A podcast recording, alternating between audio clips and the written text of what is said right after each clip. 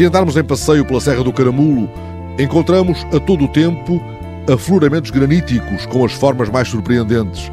Os habitantes do Caramulo dão-lhes nomes de uma criatividade calorosa, mas a geóloga Margarida Morgado chama a atenção para outras marcas na terra firme da serra, como se nelas encontrasse o ADN do Caramulo. A serra é caracterizada por material geológico muito diversificado, nomeadamente xistos, do complexo xistograuváquico, que é uma rocha que tem aproximadamente, em termos de formação, 400, 500 milhões de anos. Portanto, nós aqui na Serra do Caramulo temos uma longa história para contar. E de onde vem aquele afloramento granítico que toma formas tão inesperadas e tão fotografadas pelos viajantes? Tem mais ou menos 300 milhões de anos. É uma rocha que se formou em profundidade, a 5, 6 quilómetros de profundidade, e que agora, como qualquer observante aqui da Serra, consegue reparar que elas estão à superfície. E se elas estão à superfície, todo o material que estava por cima foi erudido e foi desgastado. E ao sair essa carga que estava por cima do maciço de granito, permitiu que se abrissem fissuras. Essas fissuras depois foram moldadas e deram origem a formas características que são a paisagem em caos de blocos paisagem em caos de blocos, desenhada pela erosão ao longo de milhões de anos, ela ajuda a construir uma história também feita de lendas e de mistérios. O granito é mais dado às histórias que povoam a serra. A cabeça de guerreiro para os lados de Malhapão, a pia da barca no trilho da Penoita para os lados de Vozela, mas palmilhamos o chão da serra. A geóloga Margarida Morgado sugere que tomemos a estrada da Vila do Caramulo para São João do Monte e dois quilómetros andados, viremos à direita para Caselho, Aí encontramos xistos com 400 a 500 milhões de anos. É preciso que qualquer viajante que venha à Serra entenda que os materiais que se formaram há 400, 500 milhões de anos, na altura em que se formaram, o caramulo não estava aqui.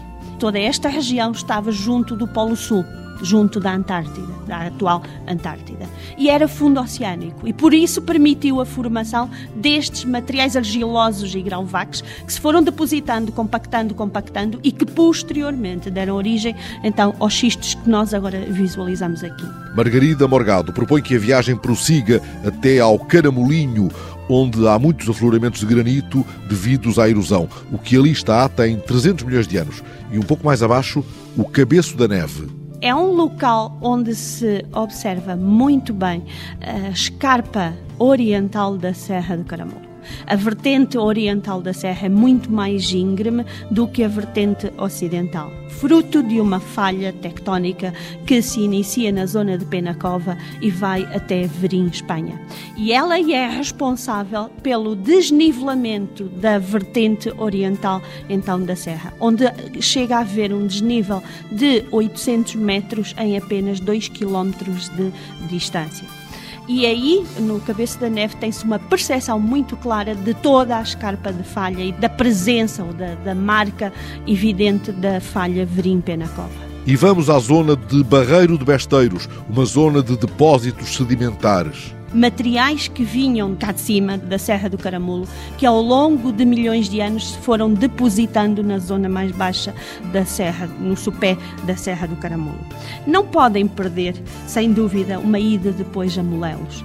É, no fundo, um local de excelência onde os depósitos sedimentares mais finos que provinham da Serra do Caramulo deram origem às argilas, que vulgarmente são conhecidas por barros e que são utilizadas no fabrico da louça preta de Molelos, tão famosa. Molelos, onde os artesãos do barro preto mantêm vivo um ofício antigo, poderia ser o ponto de partida para um novo percurso que tomasse na terra firme do Val de Besteiros outras marcas remotas na paisagem para as quais poderia convergir, entretanto, o olhar do arqueólogo.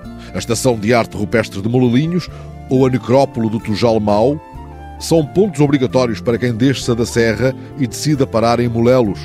Desta vez, o olhar abarca todo o território cá de cima, do cabeço da neve. Logo à tarde, despedimos-nos da serra com perfumes raros.